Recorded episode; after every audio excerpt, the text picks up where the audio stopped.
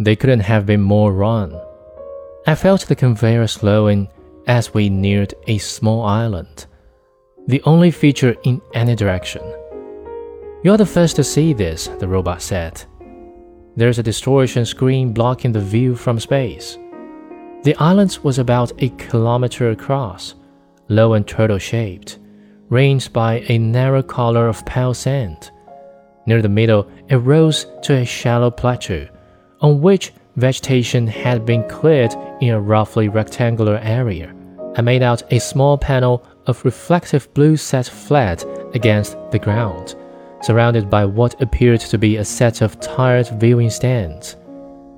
The conveyor shed attitude and speed, bobbing down until it stopped just outside the area enclosed by the viewing stands. It came to rest next to a low white pebble dash shallot I hadn't noticed during our approach. The robot stepped out and helped me from the conveyor. Zima will be here in a moment, it said, before returning to the conveyor and vanishing back into the sky.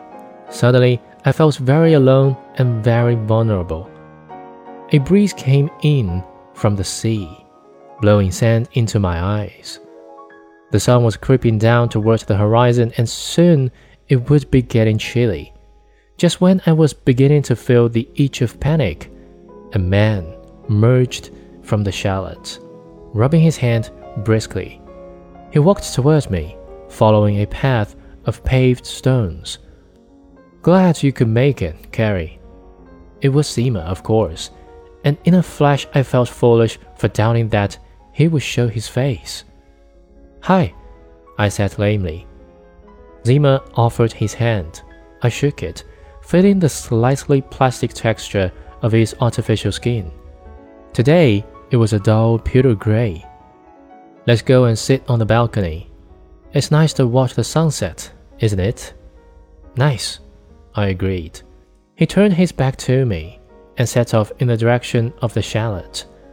As he walked, his muscles flexed and bulged beneath the powder flesh.